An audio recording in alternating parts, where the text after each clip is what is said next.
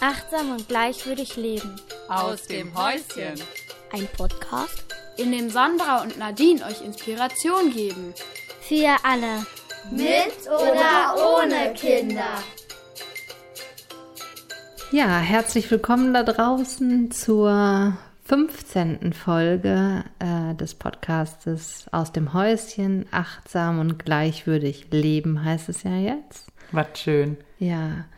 Ähm, sind Sommerferien in NRW? Ja, es ist so chillig. Wir sitzen hier und reden eigentlich die ganze Zeit, ne? Ja, haben ganz vergessen, auf Record zu drücken. Ja, echt jetzt. Ihr habt ganz viel Interessantes nicht gehört. ja. Naja, so ausgegoren war es aber noch nicht. Und trotzdem ähm, haben wir uns heute ein nicht ganz leichtes Thema äh, ausgesucht. Ein, ja doch, ein sehr tiefgehendes Thema, würde ich sagen, ähm, was aber, glaube ich, in allen Familien relevant ist, was gesellschaftlich relevant ist. Ähm, und wir packen das mal so ein bisschen unter die Überschrift Minderwertigkeitsgefühle. Mhm. Wie kommt das eigentlich dazu? Ne? Und äh, haben das möglicherweise unsere Kinder? Mhm. Haben wir das vielleicht sogar selber? Kannst du dich erinnern, dass du in deiner Kindheit oder Jugend dich mal minderwertig, also was das heißt das eigentlich? Äh, ja, also per, wenn man es rein nur vom Wort ableitet, würde ich sagen, sich weniger wert zu fühlen. Mhm. Und das kann ja jetzt alles Mögliche sein. Also ich kann mich daran erinnern, ich hatte total viele Minderwertigkeitsgefühle. Jetzt mhm. bin ich ja von der DDR. Mhm. Äh, wir sind ja ausgereist aus der ehemaligen DDR in den Westen und ich kam in den Westen in einen Stadtteil in Bonn, wo die Kinder Tennis spielten und geritten sind, wo die Eltern ein Haus hatten und ich fühlte mich einfach schon minderwertig aufgrund dessen, dass wir nicht die gleichen äh, materiellen Werte hatten. Wir haben nicht in einem Haus gewohnt, sondern mhm. in einer Wohnung. Ich hatte kein Pferd, ich konnte nicht reiten, das konnten sich meine Eltern nicht leisten. Also ich fühlte mich sozial benachteiligt und dadurch mhm. weniger wert. Aber ich hatte auch noch andere Minderwertigkeitsgefühle, die auch mit Optik zu tun haben, mit mhm. weil ich eine hässliche Brille hatte, also so ein mhm. Fahrradgestell auf der Nase, eine Fukuhila und dies und jenes. Also das kenne ich. Aber das sind für mich sozusagen äußere Marker, die aber auch sehr, sehr lange wirken und auch in einem so ein Gefühl vermitteln können, wenn man dann erwachsen ist. Ja, ich sehe ja eh nicht so gut aus oder mhm. Die anderen haben es eh besser angetroffen oder was auch immer sich äh, im eigenen Kopf mhm. dann abbildet. Aber es gibt vielleicht auch noch tiefere ich hatte, Dimensionen. Ich hatte auch so innere Minderwertigkeitsgedanken, so ich bin nicht ähm, ach, feinfühlig genug oder ich denke zu sehr an mich. Egoistisch. Ähm, egoistisch, ne? genau. Ich bin schlampig, nicht ordentlich. Äh, nicht lieb genug. Nicht lieb genug, ja. Hat es auch was. Falsch. Mhm. Bisschen falsch. Also eigentlich sich nicht richtig fühlen. Ja. Und wir sind drauf gekommen, weil, ähm, ja, weil wir beide festgestellt haben, dass wir immer mal wieder Familien haben, die sich bei uns anmelden, weil deren Kinder irgendwie auffallen durch aggressives Verhalten, Unangepasstheit. Ähm, Regeln brechen, Regeln nicht einhalten. Stress machen in der Familie. Mhm. Bisschen oder, gewalttätig sein. Oder auch im Außen aufgefallen sind, ja. ne? von, von der Kita oder Schule Rückmeldung mhm. kommt, was ist hier los und wir uns gefragt haben, okay, ich meine, wir hatten ja schon mal eine Folge zum Thema äh, Wut und Aggression, aber die Frage war nochmal jetzt heute, was steht eigentlich hinter diesen Gefühlen bei Kindern? Was sind eigentlich deren Grundmotive, ne? Und, und was treibt die eigentlich an? Denn ähm, wir machen oft die Erfahrung, wenn Leute zur Beratung kommen, dann ist das schon, und das ist auch aus Elternperspektive natürlich total zu verstehen, ähm, der Wunsch da, man möge doch bitte beim Kind jetzt einen Schalter umlegen äh, und dann ist es wieder lieb und nicht mehr so wütend und dann lernt es endlich wieder für die Schule. Ähm, es hält sich an Regeln, was auch immer. Und das Familienleben entspannt sich wieder, ne? Genau. Es wird für alle wieder einfacher. Und da wollen wir heute so ein bisschen so einen kleinen Versuch unternehmen, ein bisschen hinter die Kulissen dieses Verhaltens zu schauen denn so einfach ist es ja nicht. Wir können nicht die Kinder in die Verantwortung nehmen und bei den Schalter suchen. Und das ist ja auch immer, das, da sage ich auch immer gerne so dieses auf der Symptomebene kratzen. Ne? Mhm. Äh, was weiß ich, Kind spuckt rum, mhm. äh, Kind sagt Schimpfwörter, Kind äh, will nicht ins Bett gehen oder hat Wutanfälle. Mhm. Und jetzt will ich eine Maßnahme ergreifen, um dieses Verhalten wegzumachen. Mhm. Aber wenn ich nicht, mich nicht dafür interessiere, wo es vielleicht herkommt, dann wird es vielleicht kurzfristig über irgendeine Maßnahme, ich sag mal, ein Tokensystem, Belohnungssystem, mhm. irgendwas, was ich in Aussicht stelle, sich vielleicht regulieren lassen. Das, das zeigt mhm. uns ja auch die Verhaltenstherapie.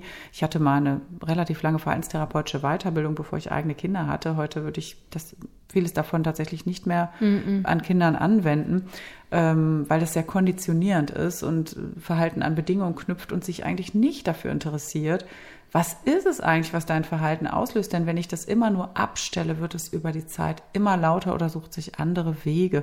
Weil hinter dieser Art, Regeln zu brechen, steckt ja, muss ja eine Not stecken oder möglicherweise ein Gefühl von Minderwertigkeit. Mhm.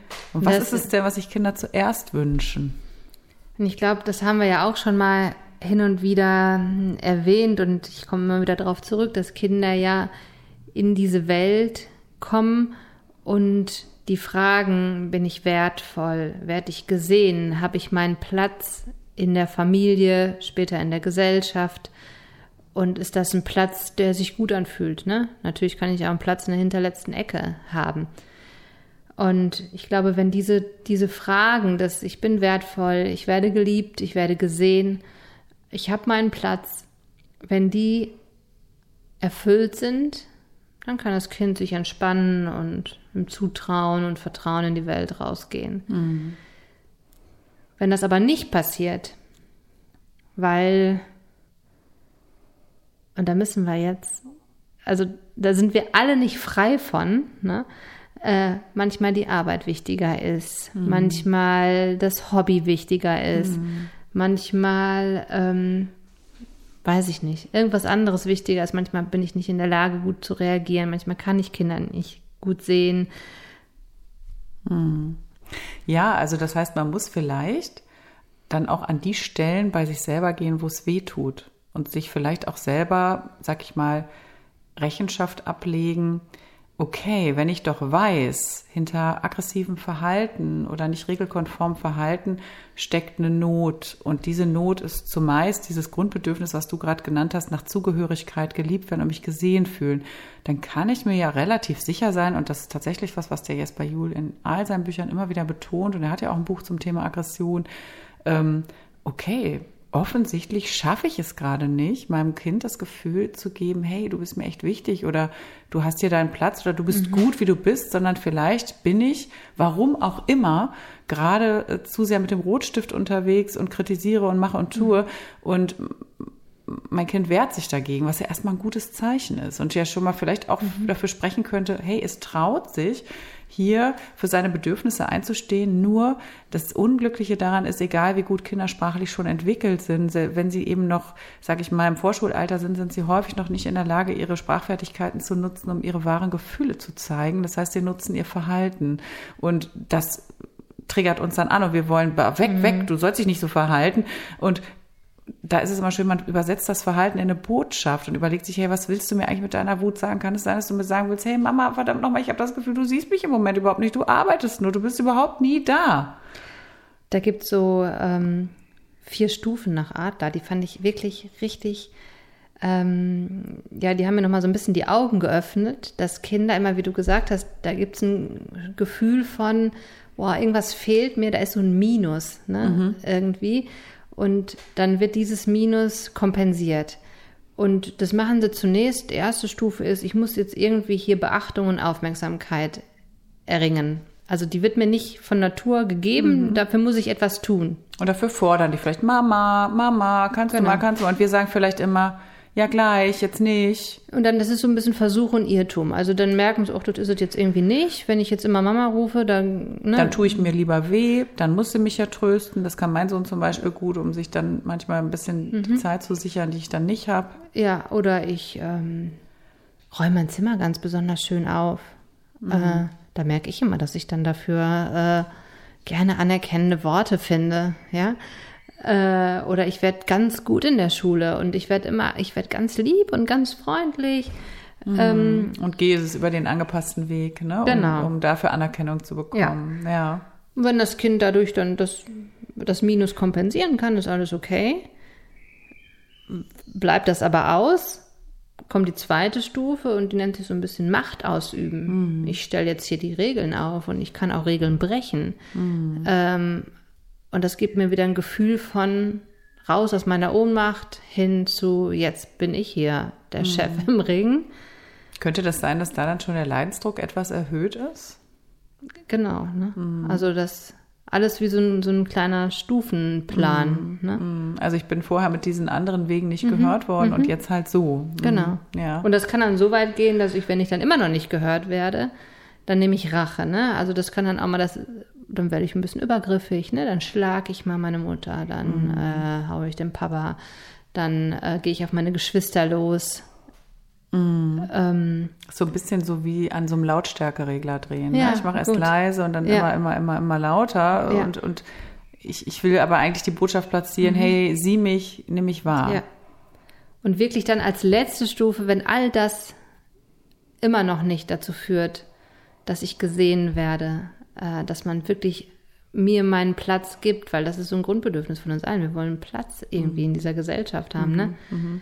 Dann am Ende ist wirklich Aufgabe, Rückzug, äh, dann ist da nicht mehr viel. Mhm. Also du meinst, dann hört man irgendwann auf und dann Zu kann versuchen. es so eine Art Resignation auch werden, ne? dass ja. ich, dass ich es gar nicht mehr weiter probiere. Und dann ist ein Kind ja möglicherweise sogar augenscheinlich angepasst und mhm. lieb mhm. Und, und, und begehrt nichts mehr und will nichts mehr und man denkt, ach, man hat ein zufriedenes Kind. Und dabei ist es vielleicht total depressiv schon. Das ist ja eigentlich eine mega spannende ähm, Auflistung. Und jetzt wäre es ja für uns vielleicht mal interessant oder auch für euch zu überlegen, weil es geht uns ja hier nicht darum, euch jetzt ein schlechtes Gewissen zu machen, mhm. weil wir mhm. werden alle Phasen haben. Also ich, ich schreie auf jeden Fall ganz laut hier, in denen meine Kinder auf eine dieser Arten versucht haben, das mir zu zeigen, hey Mama, nimm mich mhm. mal wieder mehr in den Fokus. Mhm. Und das heißt ja nicht, dass man per se, dass wir das alle immer und ständig tun und damit definitiv ein Gefühl von dauerhafter Minderwertigkeit bahnen, mhm. was dann auch dazu führen könnte, es gibt diese Kinder, die tatsächlich so aufwachsen müssen, dass mhm. sie nicht gesehen werden, dass sie von Anfang an nicht wichtig sind mhm. und auch nie wichtig werden, ähm, die es wahrscheinlich sehr schwer haben werden, später Beziehungen aufzubauen, ein gesundes Selbstwertgefühl zu entwickeln. Aber wir wollen ja auch hier darüber reden, ähm, wie kann es dann manchmal auch passieren, dass die Kinder sich eben nicht wertvoll fühlen ja. durch uns und ja. unsere verschobenen Prioritäten manchmal. Weil das ist natürlich das, das Desaster am Menschsein, ne? das, äh, das gelingt uns Erwachsenen ja häufig nicht, unsere Bedürfnisse auf, ich sag mal, normalem Wege zu artikulieren. Ne? Auch wir haben manchmal äh, verschlüsselte Botschaften und Kinder sowieso. Und dann passiert natürlich, dass die Kinder, die eine große Botschaft haben, in diesem Verhalten, was wir gerade beschrieben haben, total anstrengend werden. Ne? Also äh, die, das macht Eltern ja auch irgendwie ohnmächtig, oft hoffnungslos. Und ist ja dann oft sogar der Grund, warum sie in Beratung genau. gehen. Ne? Warum ja. sie kommen und sagen, ja. wir wissen nicht weiter. Ja. Was ja sehr, sehr begrüßenswert ist, der ja. Schritt. Ne? Ja, weil sich so ein Teufelskreis mm. dann natürlich entwickelt. Ne? Mm. Und ähm, Genau, damit wir jetzt nicht gleich alle, damit, das fühlt sich jetzt so ein bisschen an, so wir ziehen hier alle ganz tief heute in die letzte dunkle Ecke.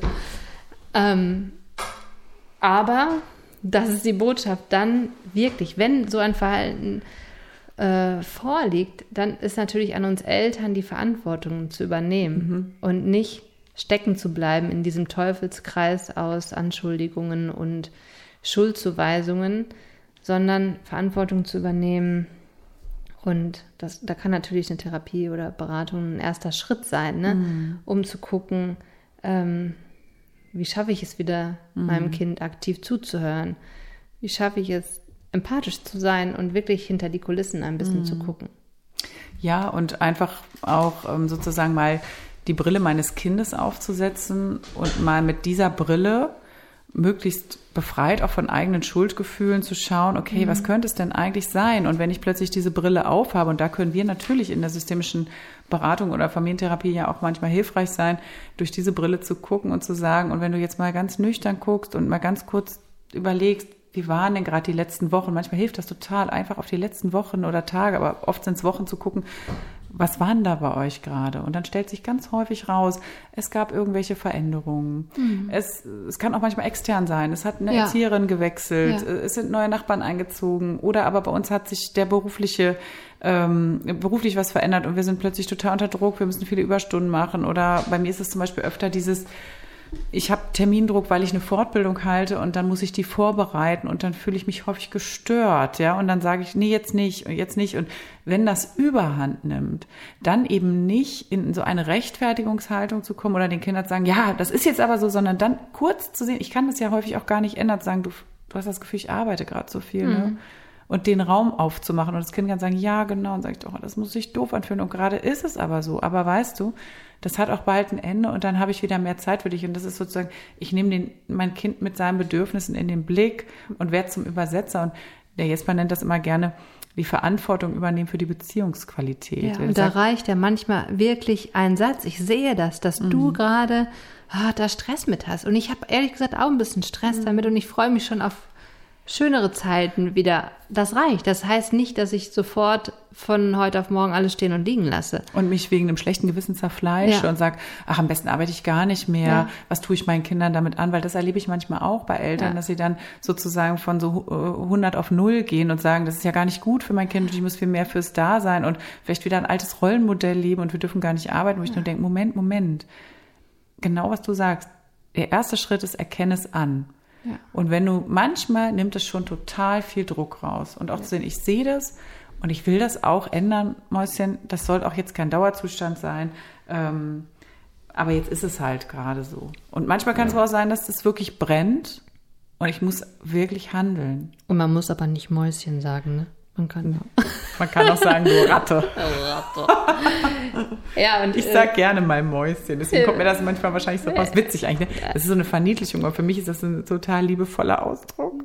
Ich muss gerade dran denken, dass wir jetzt ist ja Schuljahresende gerade und ähm, wir waren ja mit der Reise zum Mut an vielen äh, Grundschulen und ich war, da geht es ja sehr darum, wie geht's mir gerade, das zu spüren und zu artikulieren. Und ganz viele Kinder sind total traurig, weil die Grundschule endet. Mhm. Und da sind wir Erwachsenen, ich habe mich selber dabei ertappt, dass ich dachte, hm, ja, muss man jetzt traurig sein? Keine mhm. Ahnung. Mhm.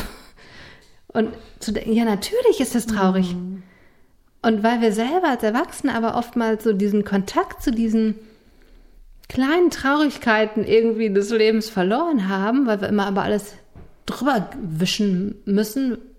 Abhaken. Abhaken und, zu Ende. und was ist zu Ende und ne, beginnt was Neues. Und verlieren wir auch den Blick für diese Feinfühligkeit der Kinder. Hm. Und sich das wieder ins Gedächtnis zu rufen, beziehungsweise da in Kontakt zu bleiben, ähm, ja, mit dem, was beim Kind gerade ist.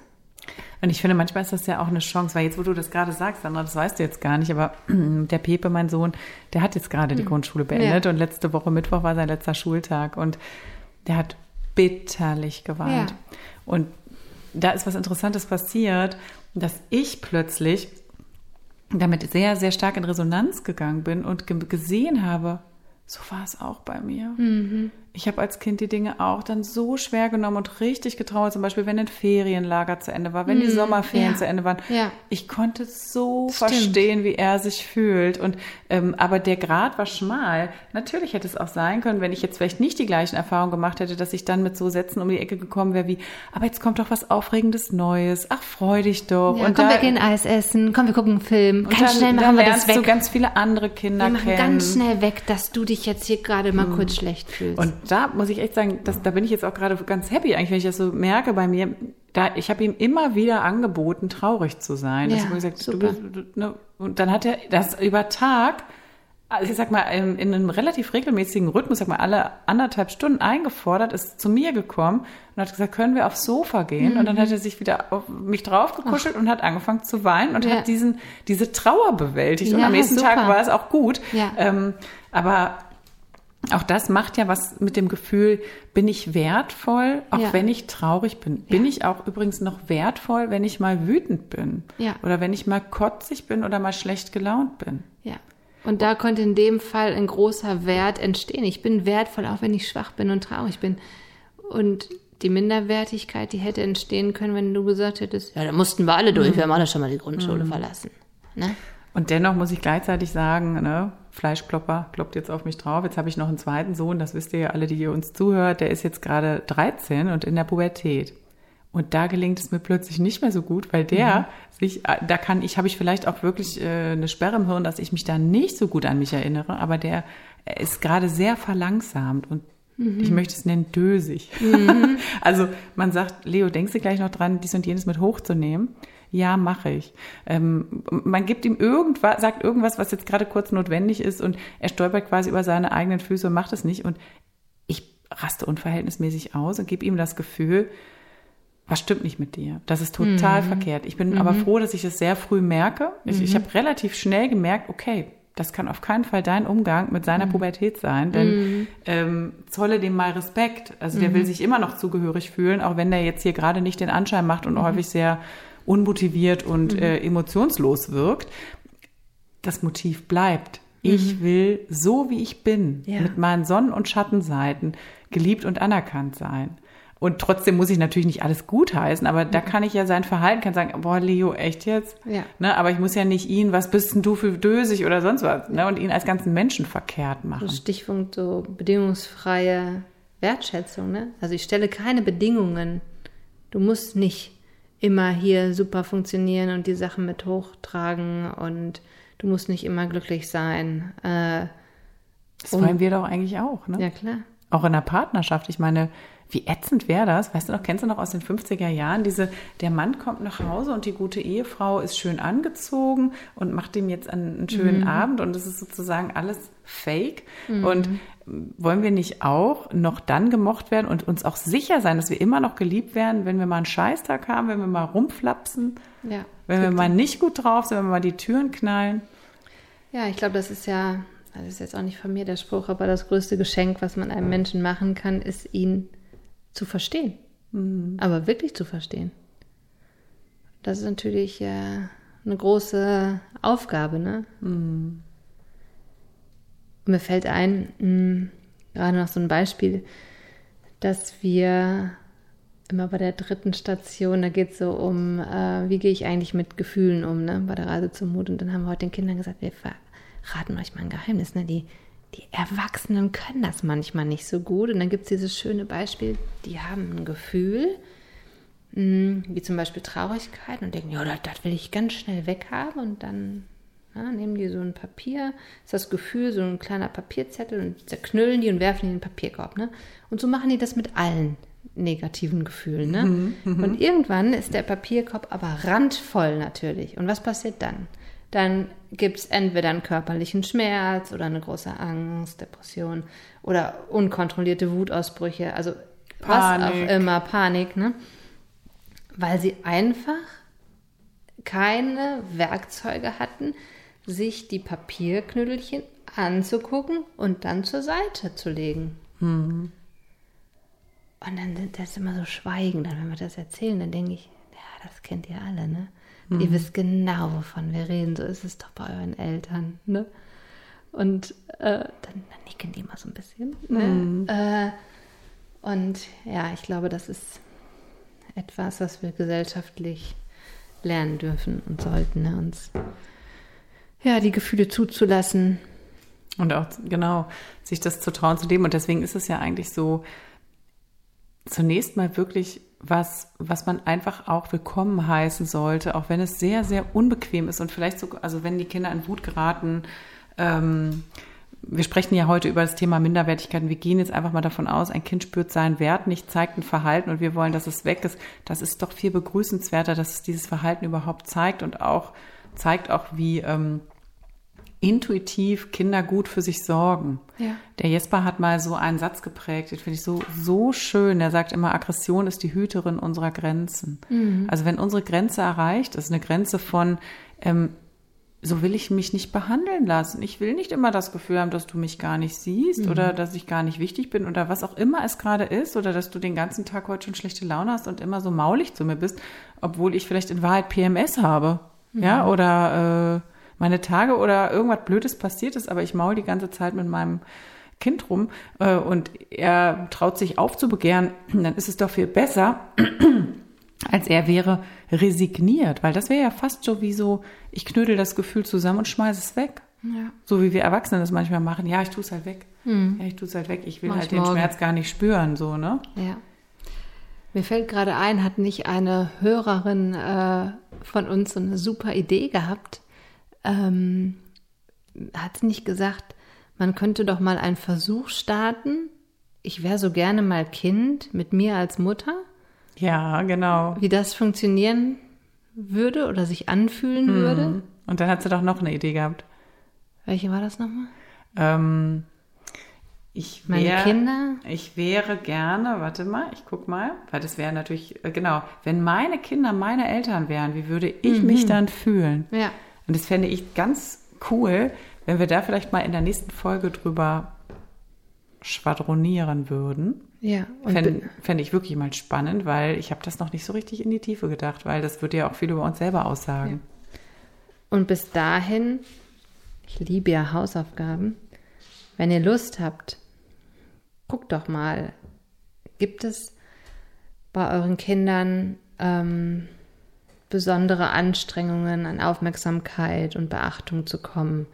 Gibt es vielleicht schon sowas wie ein bisschen Machtausübung? Gibt es Gewalt?